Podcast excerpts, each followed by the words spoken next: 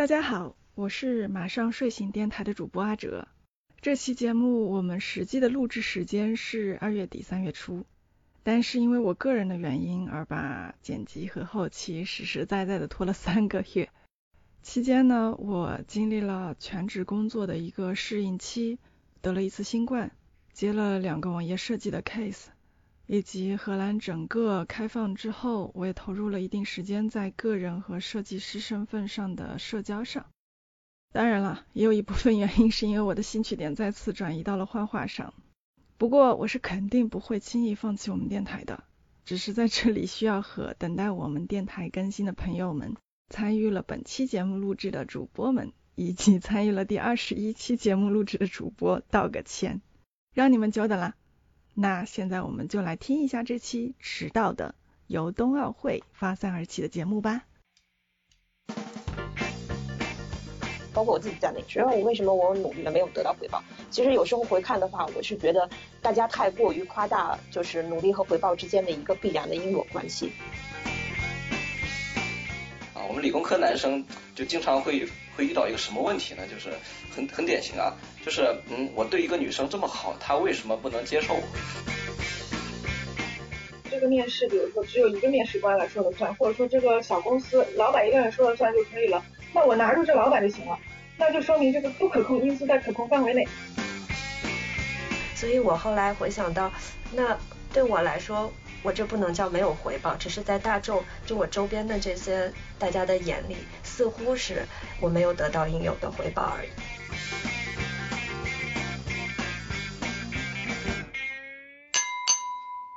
大家好，这里是马上睡醒电台，我是努力把几个人凑到一起来录制的阿哲，我是不那么努力但让人看起来很努力的老田，我是看起来很努力的妮子，我是努力让自己看起来不那么努力的阿正。Hello Hello，欢迎好的，欢迎大家，欢迎，欢迎欢迎，有请欢迎我们今天的新主播阿正。那我们今天想和大家聊的话题呢，是和前一阵子冬奥会上面一个非常受到欢迎的选手的一段话有关。这个也是老田的一个突发奇想，我来先请老田来聊聊这个事情到底是怎么一回事。好的，其实就是呃北京奥运会嘛，刚刚落幕，但是在这个过程中呢，有一个日本的一名选手羽生结弦呢，特别的引人关注，对。呃，但是他这次的整个比赛呢，其实并没有获得很好的名次。呃，然后在会后，就是赛后的一个采访中呢，他其实是表达了呃一个信息，是说自己其实在之前的训练过程中已经很努力了，但是没有得到一个很好的一个回报。所以当时我看到这这则消息之后呢，就和阿哲有一个简短的一个沟通。所以我说，就是这次我们以这样一个主题，努力和回报，然后做一期播客的一个录制。然后我在准备这期节目的时候，说句实话，我也是经常忍不住的去回想到我们上期节目当中聊到的问题。如果你还没有听我们上期节目《精致的利己主义者》的话，一定听一下。这期节目真的非常棒，非常棒。然后自己给自己打 Q，嗯。然后我其实想问问看我们的那个主播们，你们觉得羽生结弦，以大家对他的这个了解，或者说是以大家对运动员参加竞技性比赛。这样的事情，这样的了解来说，呃，你们认为羽生结弦他的付出是否得到了回报呢？呃，其实呃，因为我对羽生结弦其实不是特别的了解，因为呃，在运动的领域，我可能更关注的是呃，比如说像篮球啊、足球啊这些运动。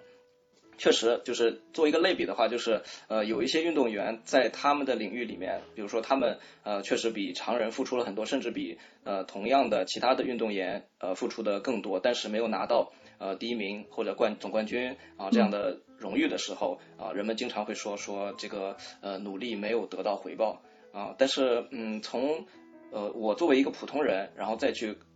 呃去看他们运动员或者说看他们这些名人的时候，嗯，那我就会感觉到，其实他们已经收获了呃我们常人不可以呃难以企及的关注度啊，甚至呃一些物质方面的回报啊这些的啊。那我在我看来，从一个一个整体的这种范畴来看，我觉得他们其实是已经得到了回报，但是只不过这个回报呃，可能从他们的角度而言，就是没有达到他们自己内心的预期。对啊，因为他们觉得他们的实力足以配得上啊第一名或者总冠军，但是呢，呃又没有到总冠军，所以他们觉得没有得到回报啊。但是从我个人的角度，我的观点是，我觉得是有回报的。对的。对，那老田你本人呢？对，其实就是当时看到这个信息，因为呃，就是我也其实对这个羽生结弦呢，并不是特别的了解，可是就是也是对一些呃他的过往的一些参赛的经历啊什么的，是有一些些的信息的一些 get 吧。呃，我当时是其实说是在这个赛后的采访之外，还有一条信息是说，好像日本他们在。国内进行采访，街头采访的时候，做随采的时候，就说那呃，有一些民众就说表达他们对这次北京奥运会期间是对哪位选手呃有比较好感度吧，有很高的好感度。其实就说把羽生结弦放在国际范围内，他即使说没有拿到一个非常好的名次，但是他过往的那些经历或者他在这场呃奥运会当中他所的他所发挥出来的个表现，其实也是很精彩的。但是呢，呃，日本国内的民众就说啊。那因为他没有拿到这个名次，所以他们更多的关注是，嗯，就大家就是另外一个运动员，呃，苏一鸣吧，他的教练是日本的嘛，对，所以大家都就是好感度那个排行榜，好像是那个呃那个教练的名次会更超前，所以我就觉得，真的是在这个竞技体竞技体育这个赛场上的话，大家可能直接关注到的还是说是这个比赛的一个结果，对，这是衡量运动员也好或者教练员也好一个最直接的一个指标吧。所以我当时是有这样的一个触动，对，对，其实这种竞技性的比赛和运动还是很具有它的特殊性的，对吧？对对，因为它毕竟是有这个名次在这里。我们有的时候想到这个题目会觉得挺窄的，因为有的时候你努力了，它对应的这个回报，它是不是呃是有一个量在那里的？但是对于竞技性的赛事来说，可能他的回报的量还没有引起他的质变。我这里的质变就是说，他的练习回报给他的一个呃优越程度，或者说是对某些问某些动作的完成度，还没有达到能够使他登上领奖台或者登上最高领奖台的一个程度。那这里就有一个像是门槛一样的东西，就是第一、第二、第三，这就比较难说了。因为像羽生结弦他说的，哎呀，努力好像没有得到他想要的那个回报。那这个回报就非常的固定，可能就是冠军。那我们生活当中有些这样的类似的例子，就比如说，有一些时候我们想要获得东西是一个 yes or no 的答案，比如说我想我想要好好准备，然后参加一个面试，获得某一份职位，那这里就是一个 yes or no 的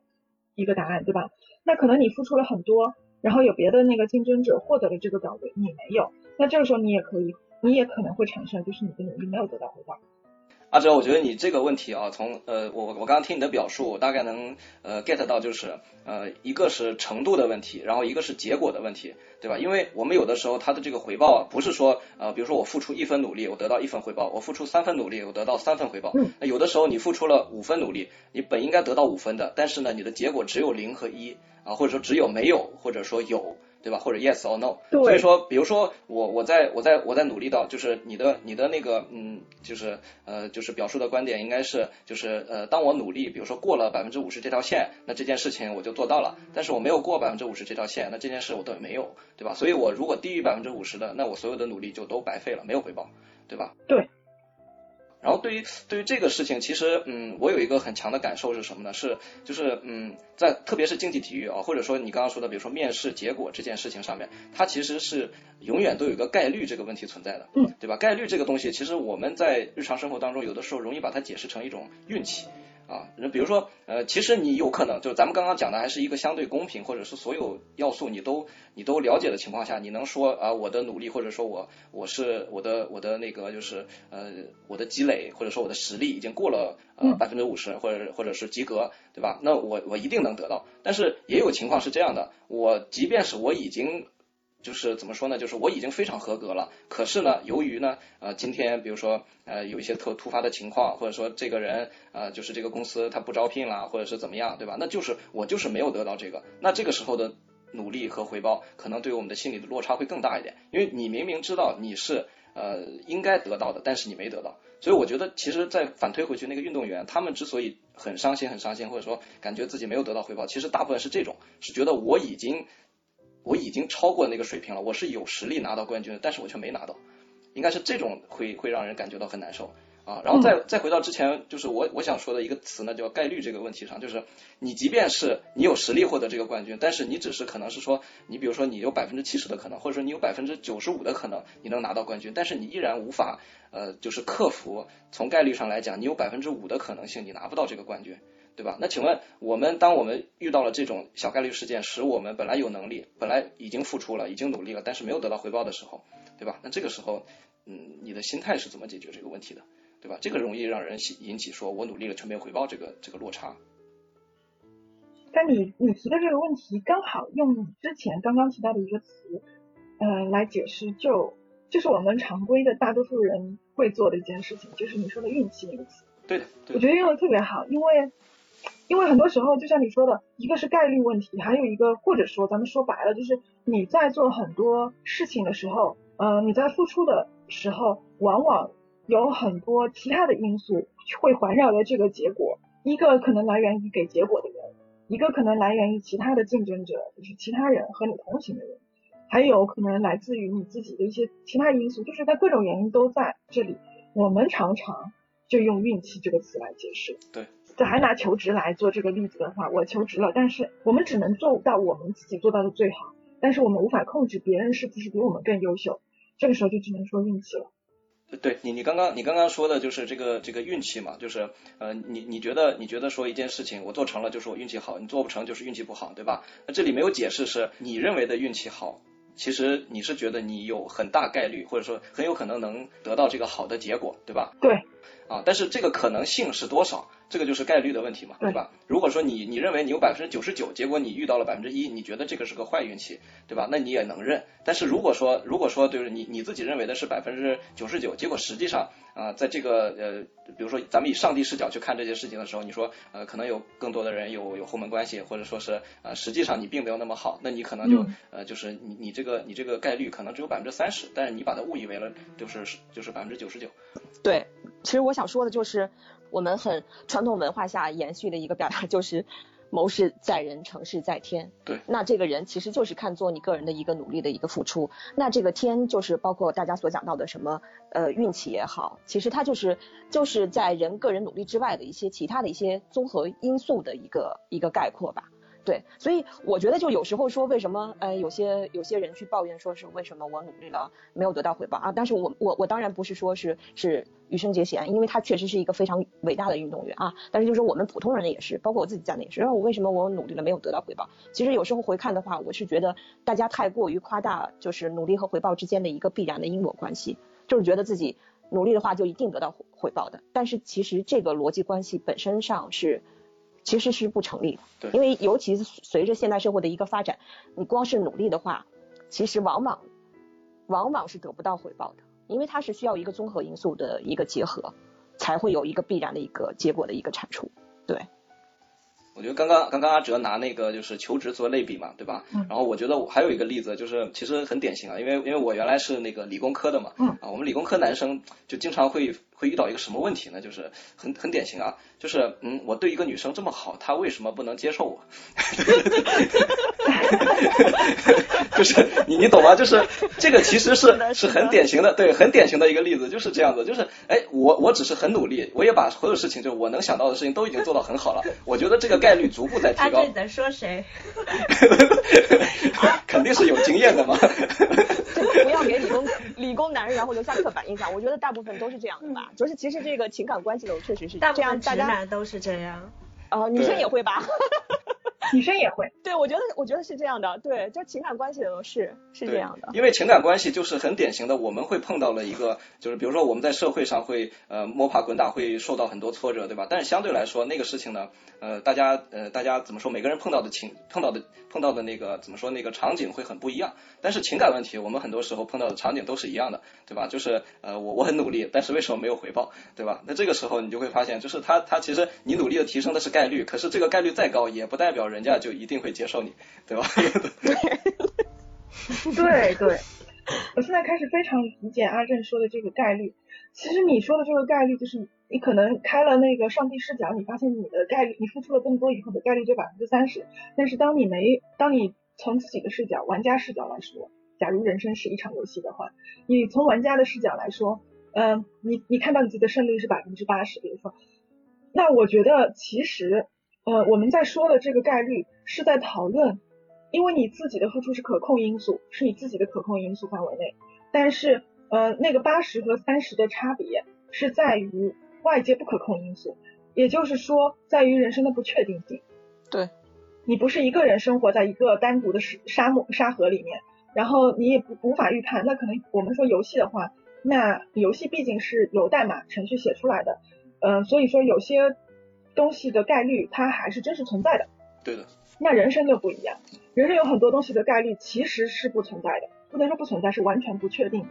那有你有的时候就比如说这个面试，比如说只有一个面试官来说了算，或者说这个小公司老板一个人说了算就可以了，那我拿住这老板就行了，那就说明这个可这个不可控因素在可控范围内。嗯，对。但假如说呃，当你在做的这付出的这件事情参与的角色越多，那这个不可控因素越强，就会导致嗯我们的上帝我们的视角与上帝视角差别越大。对。所以说有的时候。年纪大的人，或者说生活经验更丰富的人，比生活经验少的人去判断一些事情，去判断你的努力是否能够得到回报，你做这些准备够不够啊的时候，往往有更多人生经验的人在这些事情上的判断更准确。对，所以也印证那句话叫什么来着？就说是虽然人生道理都懂，但是就是也是很难过好这一生。其实就是还是需要你经自己经历过以后，把它内化为自己的一个。一个一个行为准则也好，或者是一个人生观也好，那才是就是是真正是有效用的，对，对，对。但是话又说回来，你们刚刚一直在说努力是不一定有回报的，因为我们还是试图去回答这个问题嘛。嗯嗯，我个人呢，其实也是认为努力一定是有回报的。那我想要强调的就是，我关于这个回报的定义是比较有意思的，就是我们刚刚一直在讨论的是一些，比如说赛事比赛。或者说是求职一些很准确的答案，就是一定会有一个答案的。但我们其实生活当中也存在很多的场景是没有一定答案的。我举个例子，我们读一本书，我我在这里说的不是像我们轻松读的小说啊或者怎么样，可能是需要思考的一些，或者说是一些比如说简单的自然科普书啊、历史书啊或者怎么样，就是那读这些书的时候，你其实是没有明确的答案，说我要通过某项考试啊，我要通过某个面试等等。你就是说，我想增长点知识，嗯，那这个时候的回报就是完全是一个没有量化的一个回报。对的，嗯，其实我刚刚就是讲到日本叫什么来着，那哥们儿，羽生结弦，羽生结弦，我的妈呀，那哥们儿。就，对，就关我看了羽生结弦的那个新闻以后，其实我第一个反应就是感觉就是呃回应这件事情，其实要。他要回到这个，就是当事人他自己内心真实的感受来说的，就是努力和这个回报这个事情，对于他来说，他虽然付出了很多努力，包括现在所有新闻对他的一个报道也好，一直都在形成的一个逻辑，就是他付出了很多努力，但是他没有得到他应该得到的这个奖牌。但实际上对他自己来说，他可能已经突破了自己，已经做到了。最好的自己，他以后肯定为做更好的自己而努力，所以对他来说也未必是真的没有就是回报的，不是大家呃世俗意义上认知的那种回报而已。那这个其实我那这句话是这哥们儿自己说的，但是我自己看到那句话跟大家看到的感觉不太一样，我觉得日本人的表达方式是那样的，而且可能也是一个。暂时的，因为他是哎，老田，因为他是赛后采访对吗？啊，赛后采访，对对。对于当下的那种失望的心情，其实还可能是一个暂时的。对。其实刚刚阿珍也提到了，说这种情况下还是很讲究一个如何接受它，如何调整自己的心态的问题。对，因为因为这个事情也让我想想到了我以前的一个小经历，就是呃上学那会儿吧，也是参加了学校一个比赛。然后我那我是第一次 在那个比赛上面，为了那个比赛，然后持续一周规律的练琴，然后第一次完成了 台上的自弹自唱。那我那天并没有得到奖，然后所有老师同学都很惊讶，他他他们就认定了我肯定会得奖，只是是不是冠军，是不是冠军的问题。但实际上那天我根本就没有得奖。那我下来，我当下也是一样的，是伤心的，然后也是很意外的。但是后来就是隔隔天吧，然后我就在想说，其实对于我自己来说，一个是我我当我当下伤心，肯定是因为我觉得我付出了很多的努力，但是我没有得到，再加上外界大家对我的期待，所以我会心情有落差。但是让你仔细一想，我当时失败的点在于。就是我没有认真准备其中的某个环节，我只是认真准备了钢琴，然后我虽然表现都没有问题，但是我回答的那那个就是我没准备的那个环节，我确实是没有做好，而且换个角度来说，对我自己来说，我其实是完成了第一次上台自弹自唱，对我来说是一个很大的。挑战和变化对突破，然后另外一个就是我其实之前一直参加这些比赛，其实是想突破自己，就是特别安静内向的那一面，希望自己性格比较活泼。所以那场比赛之后，我突然意识到，我站在台上再也不会紧张了。所以我后来回想到，那对我来说，我这不能叫没有回报，只是在大众就我周边的这些。大家的眼里似乎是我没有得到应有的回报而已。对，很棒。对对，很棒。然后“回报”这个词其实本身也是一个很有意思的说法，因为很多时候我们的收获并不是一个奖牌，甚至是并不是我们所说的我读完这本书是否真的有那么多长进去衡量的。我们的收获也可能是在做这件事情的过程当中产生的。但是往往可能是我们的一个呃受教育的一个形式，比如说小时候我们一直读书考试啊，然后去参加比赛啊，完成题目啊，得分呐等等，对吧？有这样的一个形式存在，导致我们很不愿意，就是很强调这个所谓的结果，但是收获往往当然强调，收获往往不止这些结果。然后嗯，话又说回来，就是我们对这个结果的重视呢，其实也挺。造成了一个挺有意思的现象，就是呃我们的自责，嗯，就比如说呃羽生结弦的第一反应就是说，哎呀我付出了，但是没有得到应有的回报。然后你你参加比赛的第没有拿奖的第一反应，可能也是说，哎没有做好，对，没有做好某些环节，哎呀我为什么没有做好？我们完全如果意识到的话是可以努力的，等等，一个自责。我们之前在群里面也聊到这个事情，嗯，可能这个还是跟一些对失败的不接纳有关，或者说是，呃，看不到我们的其他收获有关。对啊，主要那个，我觉得就是呃，刚刚听了，就是你你刚刚我印象很深的就是一点，就是你说到读书这个事情啊，你说我我看书的时候，也许这个书看完我不能马上用上，对吧？那但是我也是有回报的，包括妮子刚刚举了自己的一个亲身的那个例子啊，很有场景感，对吧？我在一个比赛当中，我虽然没有拿到呃第一名或者名次，但是呢，我感觉突破了原来的自己，对吧？我也是有回报的，对吧？所以我我觉得这里最大的一个点就是我想提的一个词是什么呢？是目标，对，就是我们我们我们刚刚比如说努力努力，然后一个一个一个箭头，然后到回报，对吧？这里其实努力它。我们我们解释的努力呢，肯定是有一个有有目标或者有目的的一个努力，对吧？不是漫无目的的。那既然我有目的，有我有这个目的目的或者有个目标，而最后如果说我的所得超过了我的我的目标，对吧？我就觉得这个。这个回报是毋庸置疑的，对吧？如果说我没有得到我自己的目标，那这个回报我就觉得好像不够，或者说我只能从别处找。那好吧，我别的地方我也获得了，对吧？但是这个东西啊，如果你能说服你自己呢，我觉得是没有问题的。但是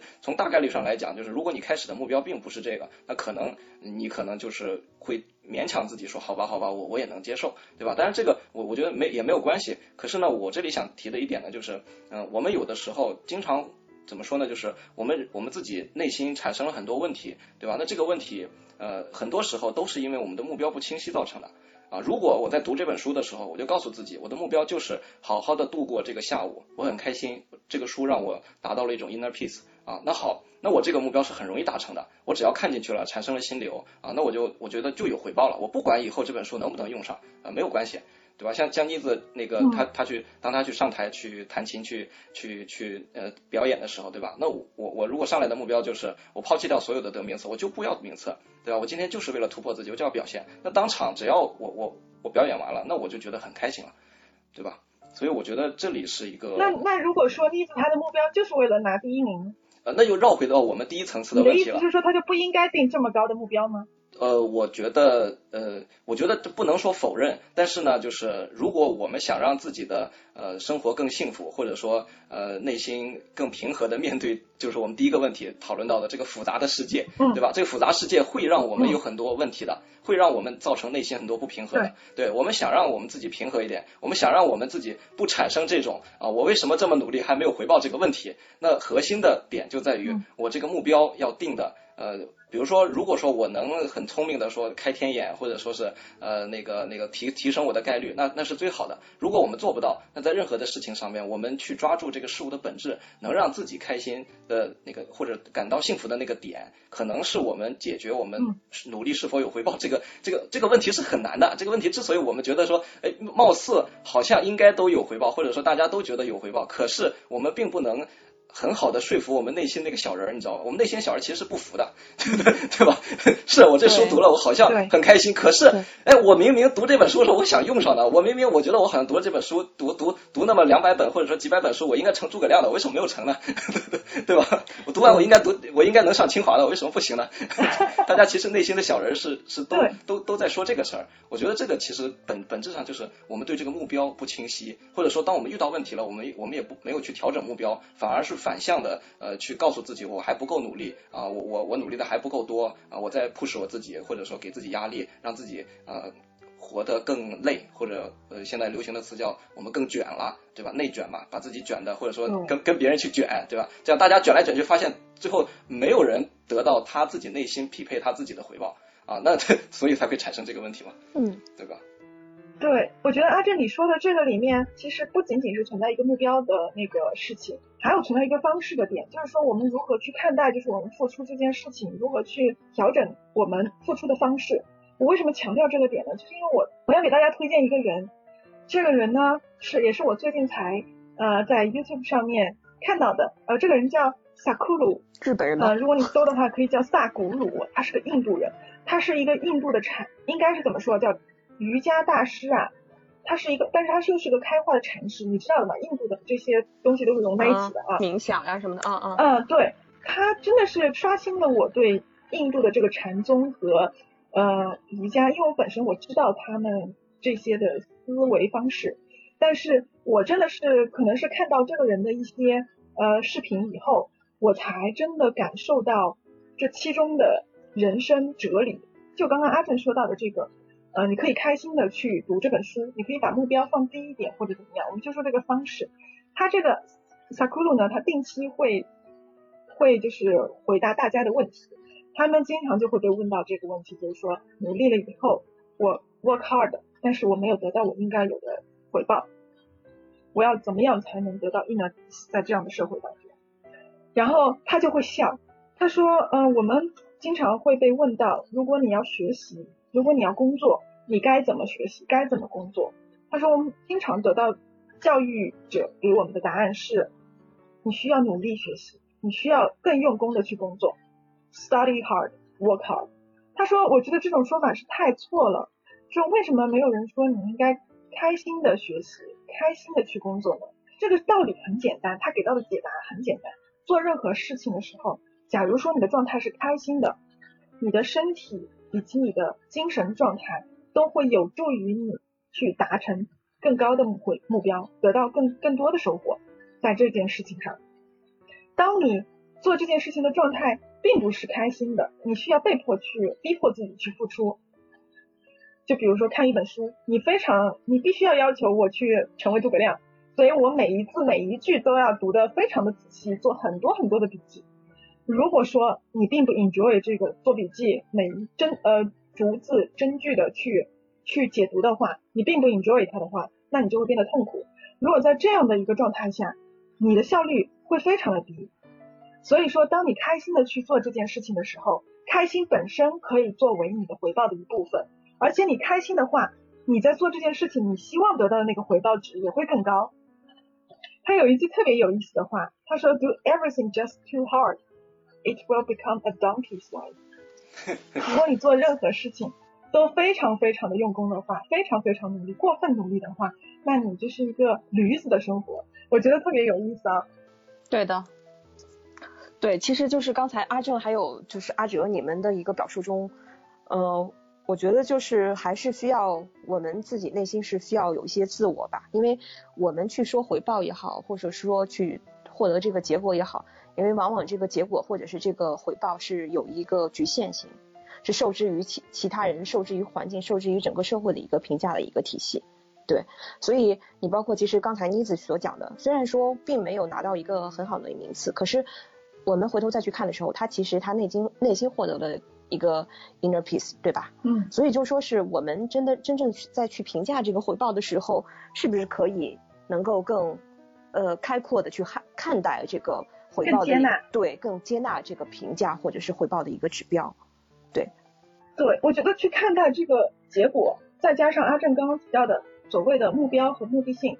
来说的话，其实当你做完一件事情的时候，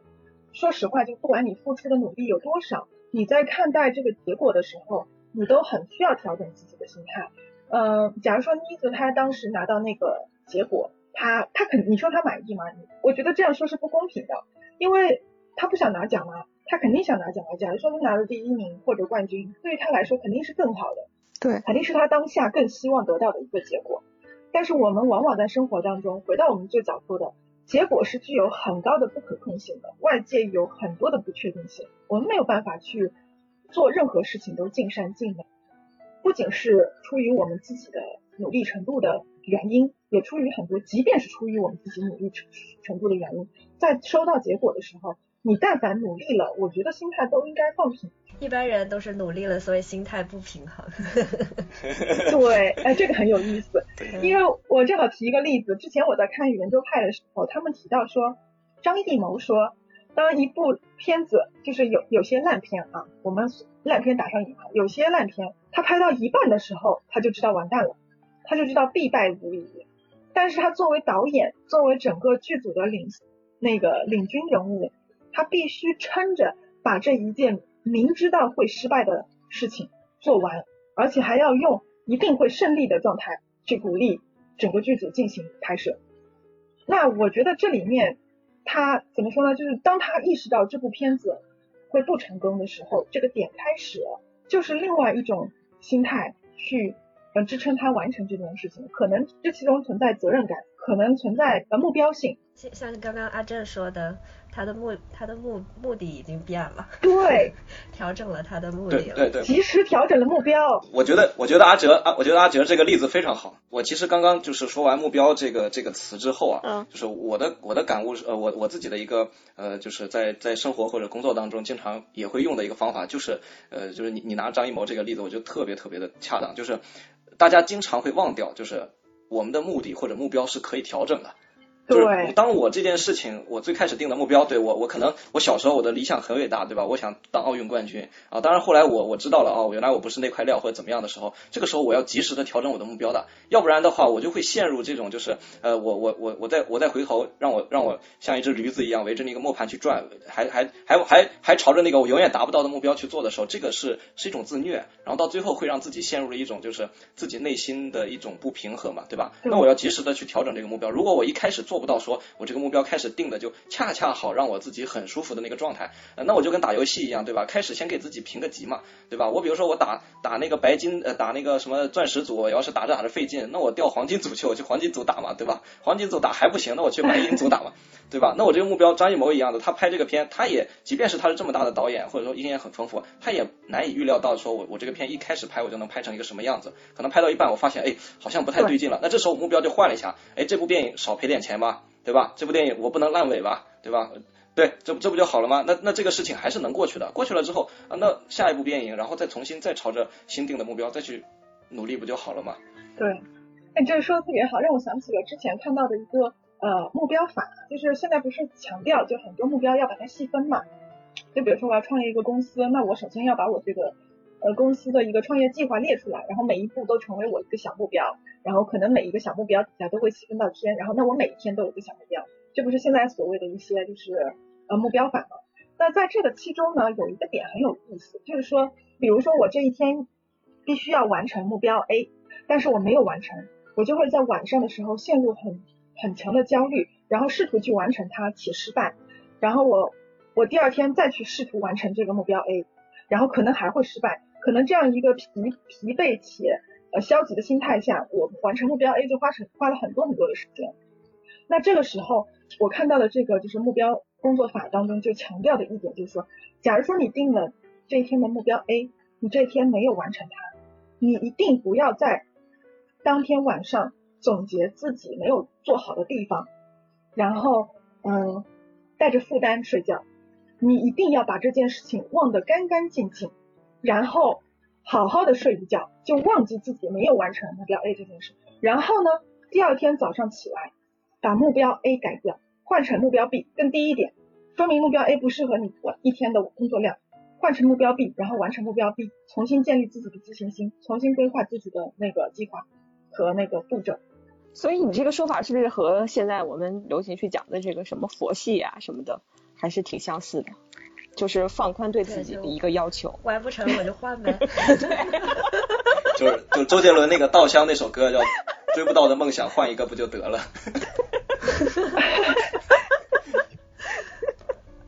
对啊，就就回到那个印度瑜伽大师法布鲁说的，对吧？做任何事情，开心的时候是一加一大于二的，好好开心，开心着努力，开心最重要。目标是可以变的，一点一点一点走，不要一口吃成一个胖子，对吧？对 对对。而且而且对于对于对于这个收回报，我们也要换一个词，换成收获，嗯，对吧？因为有很多不同类型的收获。我觉得可以叫惊喜，对，生活带来的惊喜，对，对，也是。好，那我们今天就聊到这里，感谢老田，感谢妮子，感谢阿正，也感谢听完我们节目的你。那我们节目呢，现在已经登录了喜马拉雅、小宇宙、Apple Podcast、蜻蜓 FM、网易云音乐、Spotify 等等不同的播客平台，搜索“马上睡醒电台”就可以订阅和支持我们。感谢你陪我们度过这段时光，我们下次再见。拜拜，拜拜，拜拜拜拜。